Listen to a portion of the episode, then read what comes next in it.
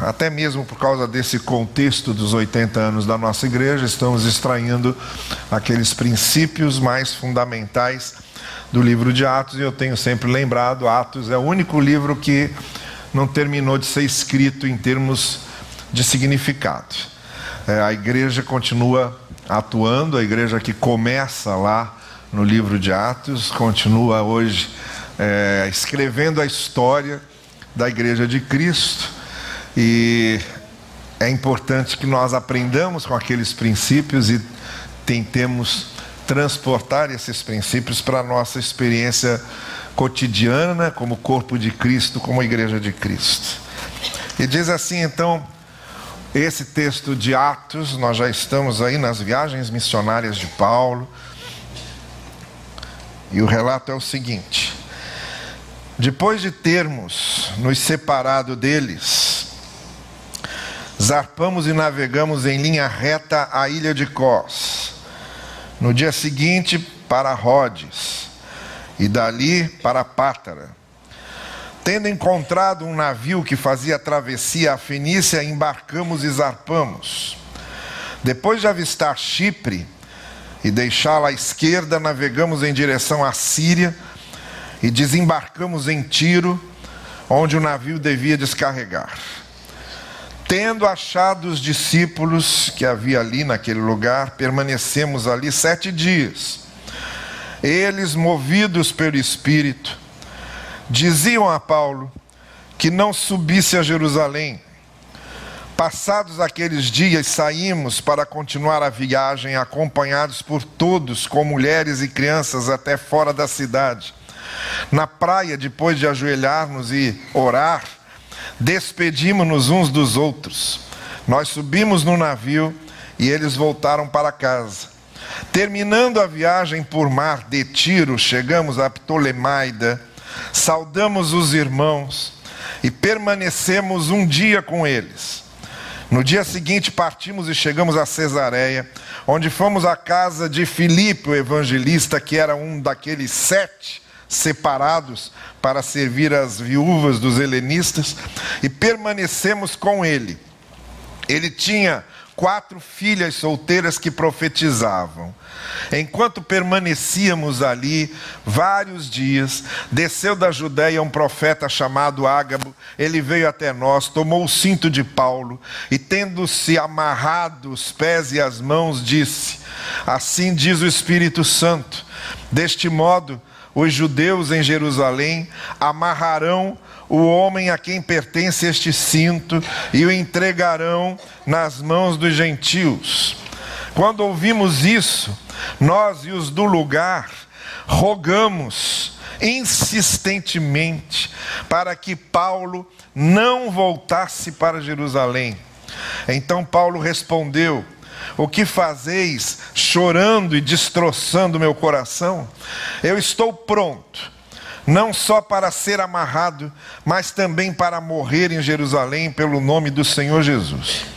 Como se ele não se deixasse persuadir, desistimos, dizendo: Seja feita a vontade do Senhor. Depois daqueles dias, tendo nos preparado, subimos a Jerusalém foram conosco também alguns discípulos de Cesareia que nos conduziram à casa de certo Menasson, natural de Chipre, discípulo de primeira hora na casa de quem iríamos nos hospedar. Quando chegamos a Jerusalém, os irmãos nos acolheram cordialmente. No dia seguinte, Paulo foi conosco visitar Tiago. Todos os anciãos estavam presentes. Depois de havê-los saudado, passou a contar em detalhes o que Deus tinha realizado entre os gentios por intermédio do seu ministério. Tendo eles ouvido isso, glorificaram a Deus e lhe disseram: você está vendo, irmão, quantos milhares há entre os judeus que abraçaram a fé e todos são zelosos da lei. Ora, eles foram informados a teu respeito de que ensinas a todos os judeus dispersos entre os gentios a abandonarem Moisés, dizendo que não circuncidem os filhos, nem observem os costumes. Portanto, o que fazer? Sem dúvida ficarão sabendo que tu chegaste. Faze então o que vamos te dizer. Há entre nós quatro homens que fizeram um voto que é o voto de Nazireu.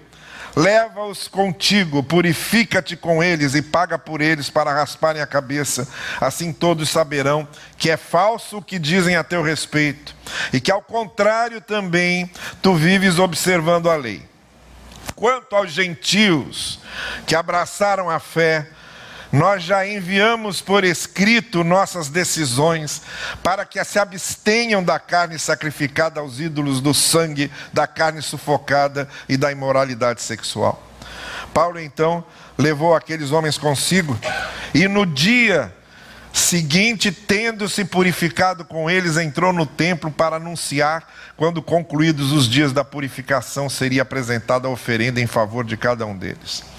Quando os sete dias estavam chegando ao fim, os judeus da Ásia, que viram Paulo no templo, sublevaram toda a multidão e agarraram-no, gritando: Homens de Israel, este é o homem que ensina a todos em toda parte contra nosso povo, contra a lei e contra o templo. Além disso, introduziu gregos, gentios que ele trouxe com ele dentro do templo e profanou esse lugar. De fato, previamente o haviam visto na cidade com Trófimo, o Efésio, e imaginaram que Paulo tivesse introduzido no templo. Toda a cidade ficou agitada e o povo acudiu correndo. Agarraram Paulo, arrastaram-no para fora do templo. Imediatamente as portas foram fechadas. Enquanto procuravam matá-lo, Chegou ao tribunal da corte a notícia de que toda Jerusalém estava amotinada. No mesmo instante, tomou consigo soldados e centuriões e desceu correndo até eles. Quando viram o tribuno e os soldados, cessaram de bater em Paulo. O tribuno, tendo se aproximado, prendeu-o e mandou amarrá-lo com duas correntes. Enquanto isso, informava-se sobre quem era e o que havia feito. Na multidão, uns gritavam uma coisa e outros outra. Ora, não podendo saber ao certo o que tinha acontecido por causa do tumulto, mandou que o conduzissem para a fortaleza. Quando chegou aos degraus da escadaria, teve de ser carregado pelos soldados por causa da violência da multidão. De fato, a massa do povo seguia gritando: Fora com ele! Olha, isso foi quase a repetição do mesmo que aconteceu com Cristo, só faltou dizer aqui: crucificam. No momento em que iam conduzi-lo para dentro da fortaleza, Paulo disse ao tribuno: Posso te pedir uma coisa? E ele disse: Sabes grego? Então não és tu o egípcio que dias atrás começou uma revolta e conduziu ao deserto quatro mil sicários? Paulo disse: Eu sou judeu natural de Tarso, da Cilícia, cidadão de uma cidade não insignificante, rogo-te que me permitas falar ao povo. Ele consentiu, e Paulo de pé, na escadaria, fez sinal com a mão do povo, ao povo, e tendo feito isso, um grande silêncio, lhes dirigiu a palavra em língua hebraica. Olha, eu quero sinalizar aqui algumas coisas. Todos nós, em algum momento, vamos passar momentos difíceis na vida, situações difíceis, de opressão, de perseguição, de doença, de perda, problemas financeiros, problemas na família, problemas no trabalho, seja o que for. E há certas situações que, assim como a gente, quando olha e vê que o céu está escurecendo, e começa a perceber que vai haver uma grande temporal, uma grande tempestade, há certas situações na nossa vida que a gente começa a perceber que alguma coisa muito ruim, muito difícil, muito problemática está se aproximando se armando, se configurando e começa a nos cercar. São aquelas, aqueles momentos em que a gente começa a perceber que a situação parece que vai ficar difícil, parece que vamos ter circunstâncias bastante dolorosas, É aquele momento em que você sai do consultório médico, por exemplo, e o médico disse a você: Olha, você está aqui com um problema sério, que vai exigir um tratamento longo. Ou quando você fica sabendo que alguém da sua família, ou que alguém que você preza muito e por quem tem muito afeto também, vai ter de se submeter a um tratamento longo, penoso, e você já se prepara para aqueles momentos difíceis que vai ter que enfrentar. Ou quando você fica sabendo que perdeu o emprego, no dia em que você sai do seu trabalho, sabendo que está pisando ali pela última vez, que não vai voltar mais ali, mas também não tem ideia do que vai fazer na vida, não sabe agora como é que as coisas vão ficar, de onde vai vir o sustento, como é que vai ficar o sustento da sua família. Talvez seja dentro de casa um conflito familiar que, em vez de ter sido resolvido, foi se acirrando, foi se acirrando, foi se acirrando e chegou o um momento em que houve total perda de controle, você olha para ali e diz: e agora como é que se resolve esse nó? A coisa agora parece que vai ficar muito mais difícil, muito mais problemática, muito mais delicada para resolver.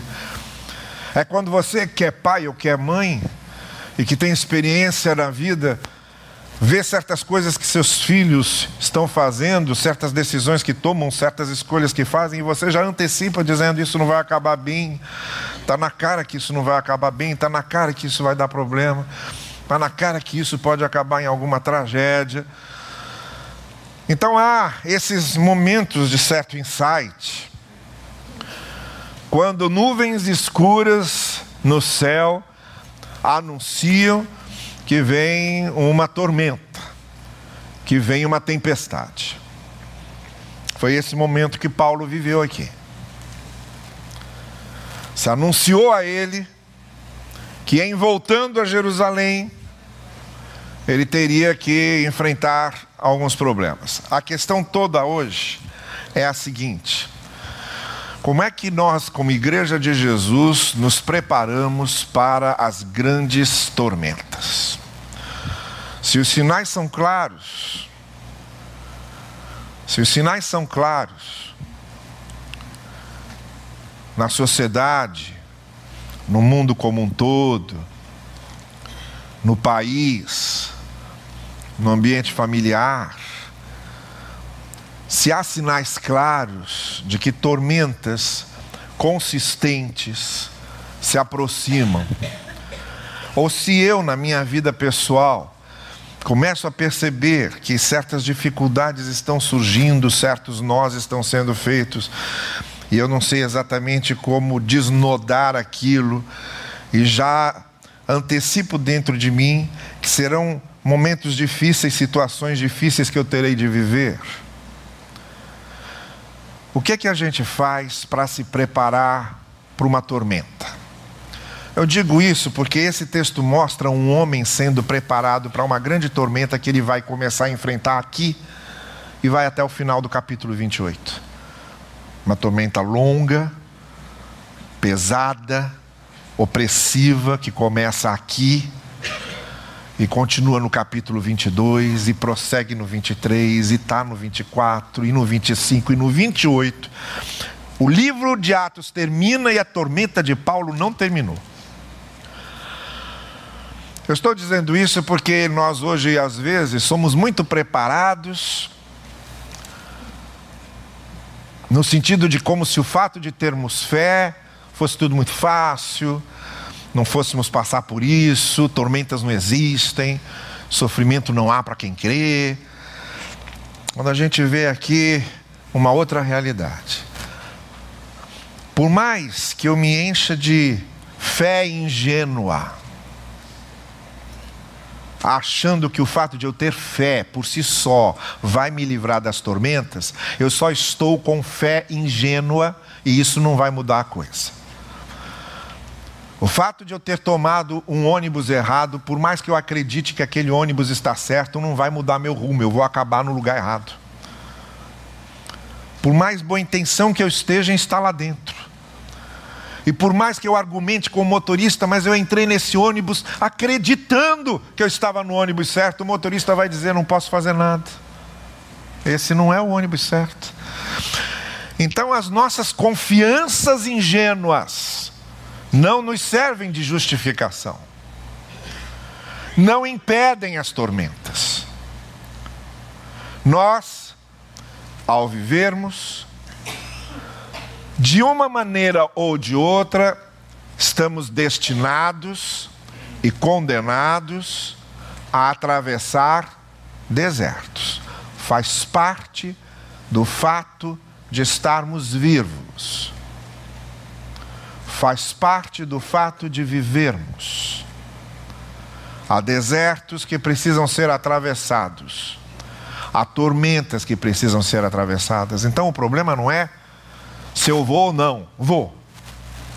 O problema é como eu me preparo interiormente para isso. Como eu me preparo interiormente para não ser tragado por uma tormenta dessas. E aqui, na maneira como Paulo foi preparado para isso, a maneira como Paulo viveu esse episódio, há certos princípios aqui que são muito importantes, que também nos servem como exemplo, como direção, como inspiração, para que também nos preparemos e estejamos sempre preparados. Como é que estamos sempre preparados para enfrentar uma tormenta? Eu preparei aqui algumas, alguns destaques e vou me referir a, ele, a eles de forma breve, apenas para dar uma ideia. A primeira coisa, ouvir o que dizem. Eu preciso ouvir as opiniões, as interpretações, os olhares, eu preciso ouvir as pessoas. Paulo começou a se preparar para essa tormenta quando um primeiro grupo que estava com ele, sabendo que ele ia voltar para Jerusalém e imaginando que em Jerusalém iam armar uma armadilha para ele, como armaram. Teve esse primeiro grupo que disse para ele: Olha, não vai, não vai, não volta, é perigoso. Teve depois quando estava hospedado na casa daquele senhor com as filhas que eram profetisas e o próprio Ágabo, que já aparecera no capítulo 11, no contexto da igreja de Antioquia, prevendo uma fome que haveria em Jerusalém, agora Ágabo aparece de novo, só que para dizer de forma clara, definitiva e passar a, a Paulo a mensagem de Deus de que, de fato, voltar a Jerusalém significaria que ele seria preso, seria amarrado, seria acorrentado e tudo isso que nós vimos aqui. Então Paulo ouviu. Paulo ouviu. Foi a oportunidade que ele teve em ouvindo de começar a se preparar para isso. Na cabeça de Paulo, tanto o aviso mais informal dos seus colegas de ministério, quanto o aviso mais formal de Ágabo e das profetisas, na cabeça de Paulo ficou muito claro que é, pelo jeito vem coisa braba aí. E isso já começou a prepará-lo por dentro. Faz muito bem nós olharmos as circunstâncias, olharmos o que está ao nosso redor, nos informarmos, lermos jornais, saber o que está acontecendo. Porque tudo isso vai servindo de cabedal, de acervo interior, para nós não entrarmos de gaiatos em certas situações, em certas circunstâncias. E muito especialmente, às vezes, ouvindo pessoas que já viveram mais do que nós, ou que têm experiência muito maior do que a nossa, e que observando às vezes certas coisas que fazemos e certas escolhas e decisões que tomamos, elas nos avisam: olha, isso vai dar problema, isso é perigoso, isso não vai terminar bem. Então é necessário que estejamos ouvindo pessoas. Uma das grandes maneiras de nos prepararmos para situações difíceis é sabermos ouvir e sabermos ver. Sabermos interpretar os sinais da vida.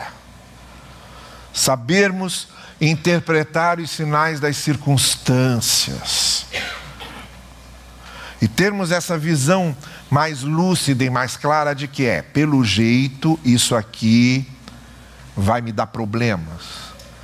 Isso aqui vai me colocar em dificuldades e já começar a se preparar para isso. Uma segunda coisa que nos ajuda a enfrentar os momentos de crise, de tribulação da vida, é orar e buscar a orientação de Deus. O texto diz que Paulo, então, juntamente com aquelas pessoas que disseram: oh, não volta para Jerusalém, não, Jerusalém, não, que será um problema. Ali, antes de se despedir deles, eles ajoelharam e oraram juntos. Então, é claro que há também esse elemento de buscarmos a orientação de Deus, numa, num reconhecimento humilde, quebrantado, de que nem sempre nós temos as respostas todas, nem sempre interpretamos tudo da maneira correta, e temos conosco e temos em nós a palavra que procuramos aprender para que ela nos nutra, o Espírito de Deus que habita em nós, e essa comunhão constante que temos com o Senhor, a quem podemos buscar para que nos oriente, para que nos mostre algo que não estamos vendo, para que nos conduza. Por que é que nós oramos? Não é por causa de Deus, Deus não está Deus não precisa das nossas orações, ninguém está contando nenhuma novidade a Deus quando ora, ninguém está informando Deus de nada. A oração não serve para Deus, a oração serve para a gente. Quando eu oro e busco a Deus, eu estou me quebrantando por dentro. E estou reconhecendo essa dependência que eu tenho dele. A oração existe não é por causa de Deus, a oração existe por minha causa. A oração não existe para que Deus ouça, a oração existe para que eu fale. A oração não existe para que Deus mude, a oração existe para que eu mude. Então a gente não dá o valor devido à oração, porque é claro que qualquer um que pensar um pouquinho e dizer, ó, se Deus sabe de tudo, para que, que eu preciso orar? Se a vontade de Deus já está estabelecida, para que, que eu preciso orar? Se Deus atende certas orações e não atende outras, para que, que eu preciso orar? Está na cara. Qualquer pessoa que pare e pensa um pouquinho, se desestimula de orar, de orar à luz disso. Mas o foco está errado. Eu não faço questionamentos sobre oração pensando em Deus. Quando eu falo em oração, eu penso em mim. Não é no que a oração produza em Deus, é no que a oração produz em mim.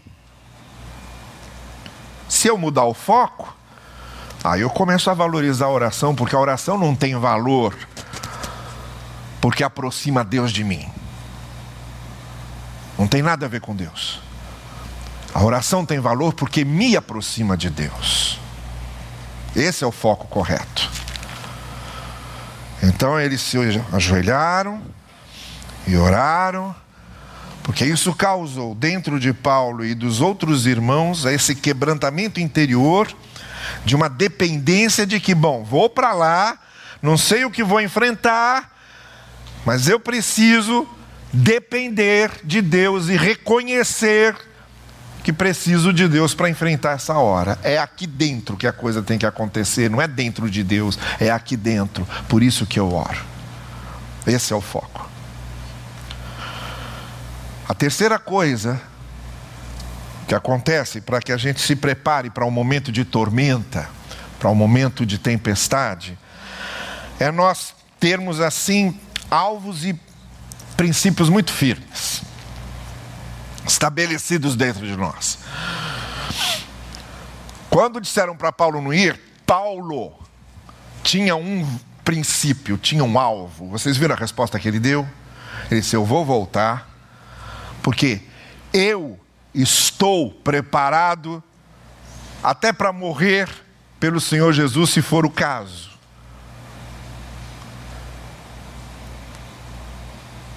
O que acontece fora da gente é sempre muito instável, essas tempestades são muito instáveis, os problemas são desconhecidos, a gente não sabe exatamente com o que vai lidar.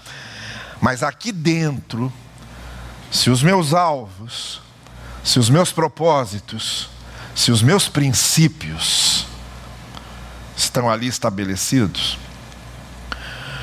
essa resposta de Paulo, ela me lembra muito a resposta de Dietrich Bonhoeffer, quando levaram Bonhoeffer para os Estados Unidos para fugir do nazismo. Em 1939, quando Hitler invadiu a Polônia e começou a Segunda Guerra, o Bonhoeffer resolveu voltar para a Alemanha e disseram exatamente isso. Você é louco, você vai voltar para a Alemanha agora, nesse momento? Ele disse, se eu não estiver no meu país nesse momento em que ele está sendo destruído, eu não poderei reconstruí-lo com moral quando isso terminar esse propósito de Bonhoeffer dentro dele, esse princípio estabelecido dentro dele. As pessoas se afundam no meio de problemas, na grande maioria das vezes, porque entraram nesses problemas sem princípios, valores e alvos muito bem estabelecidos. Porque tudo pode estar como ondas batendo contra mim, mas se eu estou firme como uma rocha, as ondas vão bater contra mim, vão bater contra mim e fica por isso. Eu não sou derrubado. Eu não fico à mercê da, da correnteza. O problema não é se eu vou ter problema, não. O problema é com que princípios, com que valores e com que propósito interior eu entro para enfrentar esses problemas. A questão não é que eu vou, se eu vou passar sofrimento ou não, eu vou. Em momentos na vida eu vou sofrer. A questão é com que princípios, com que valores e com que propósitos estabelecidos dentro de mim eu vou enfrentar isso. É isso que vai fazer a diferença da minha firmeza ou do meu desmonte. Porque se a coisa já está bagunçada por fora e eu ainda entro nesse caos, entro nessa bagunça também desestruturado por dentro, eu afundo junto. Então, ter alvos muito firmes. Em quarto lugar, é interessante a gente ver que foi importante para Paulo também, para enfrentar aquele momento, manter a, a alegria da comunhão com os outros. Eles estiveram juntos, oraram juntos. Depois Paulo se reuniu, por onde ele passou com aquelas igrejas que ele tinha estabelecido, ele vai voltando para rever, para confirmar a fé dos irmãos, para cantarem juntos, para orarem juntos. Essa comunhão deles juntos ali na casa das profetisas, sempre, sempre ali, a alegria da comunhão, ela nos prepara para esses momentos difíceis. Quando a gente está na alegria da comunhão do corpo de Cristo, quando a gente está na alegria da comunhão da igreja do Senhor, dos irmãos nossos, por isso esses grupos de comunhão que começam, você tem hoje aí no rodapé lá da pastoral ou da mensagem da noite, você tem lá os grupos e os bairros em que já estão funcionando. Esses grupos são fundamentais. Quanto mais alegria na comunhão, quanto mais comunhão, mais a gente se prepara por dentro para essas coisas. Mas deixa eu terminar dizendo uma coisa. Tudo isso que eu falei, tudo isso que eu falei, poderia ser entendido dentro de uma grande aula de autoajuda. Isso aqui tudo agora podia se transformar numa aula de autoajuda. Porque tudo isso, de certa forma, tem princípios que podem ser usados nessas aulas de coach, né? Que o pessoal fala. Coach. questão de ter elos, ter princípios interiores, tudo isso, se você despoja da linguagem religiosa, se você tira da linguagem religiosa, você pode transformar tudo isso em princípios de autoajuda sem nenhum problema. Eu poderia pegar tudo isso que eu falei aqui para vocês, numa linguagem religiosa, e eu poderia transformar tudo isso aqui numa linguagem de autoajuda e fazer essa mesma coisa que eu estou fazendo aqui, numa plateia de empresários, de ateus, e eu usaria os mesmos princípios só mudando a linguagem sem dificuldade nenhuma. Nenhuma.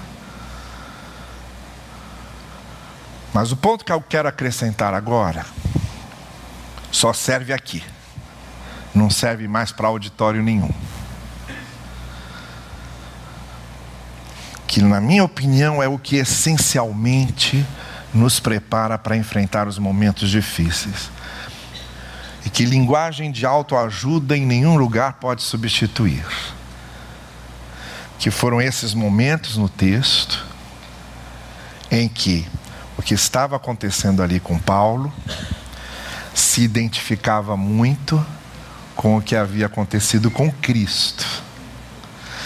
Se a gente lê o texto como ele foi escrito, é quase que temos a ideia, a impressão de que aquilo foi feito propositadamente para fazer um paralelo com a maneira como o sacrifício de Cristo foi descrito.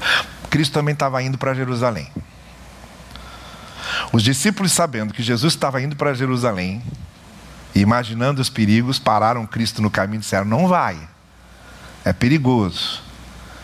Quando Cristo disse: Olha, importa que eu vá, que eu seja preso e que eu morra nas mãos deles para ressuscitar depois, eles disseram: Não faça isso. Pedro, inclusive, que tinha acabado de dizer que Cristo era o Filho de Deus, foi o primeiro que não vai, de jeito nenhum. A mesma coisa. E Pedro e Jesus continuam o seu caminho para Jerusalém, e de fato lá acontece tudo aquilo para o qual ele foi preparado. Em Jerusalém. Com Paulo se deu a mesma coisa. Disseram para ele não ir. Ele continuou firme na sua caminhada para Jerusalém. E quando ele chega em Jerusalém, começa o seu calvário. Que, como eu disse, dura até o final de Atos um longo calvário, como Cristo. A única coisa que nos ajuda de fato a enfrentarmos qualquer situação na vida e que não tem como adaptar para uma aula de autoajuda, porque ela possui em si o coração do Evangelho é que, quando nos identificamos com o que Jesus sofreu,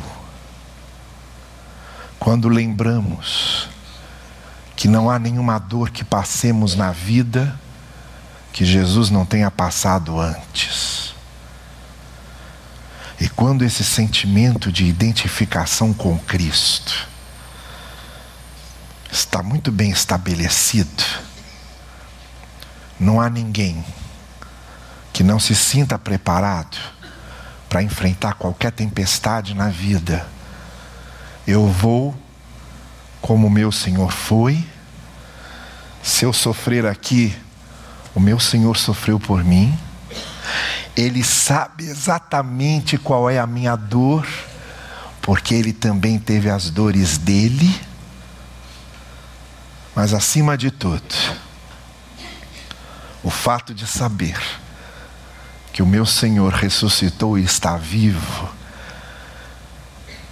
é o que me sustenta nesse momento na certeza de que as tormentas e os sofrimentos nessa vida existem, mas são efêmeros, porque no final a minha glória está garantida com o Senhor da minha vida. O que eu quero dizer é que estaremos preparados para enfrentar qualquer tipo de sofrimento só quando a nossa fé, identificada com o que o Senhor fez e com o que Ele foi, nos fala mais alto. Que se o sofrimento faz parte da vida, ele jamais será a palavra final. A palavra final é que Cristo vive e que nós também viveremos. Que o Senhor nos inspire assim a enfrentarmos as nossas lutas e as nossas tormentas. Amém. Vamos ficar em pé e vamos encerrar cantando este último hino que está na nossa ordem de culto e daqui partimos para as nossas classes de BD, tá bem?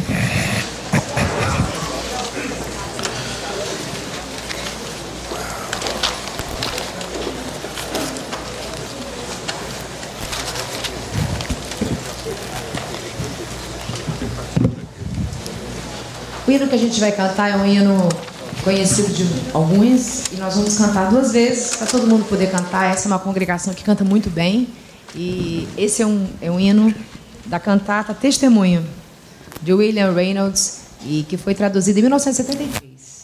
E eu tenho certeza que fala muito ao meu coração e vai falar no seu também.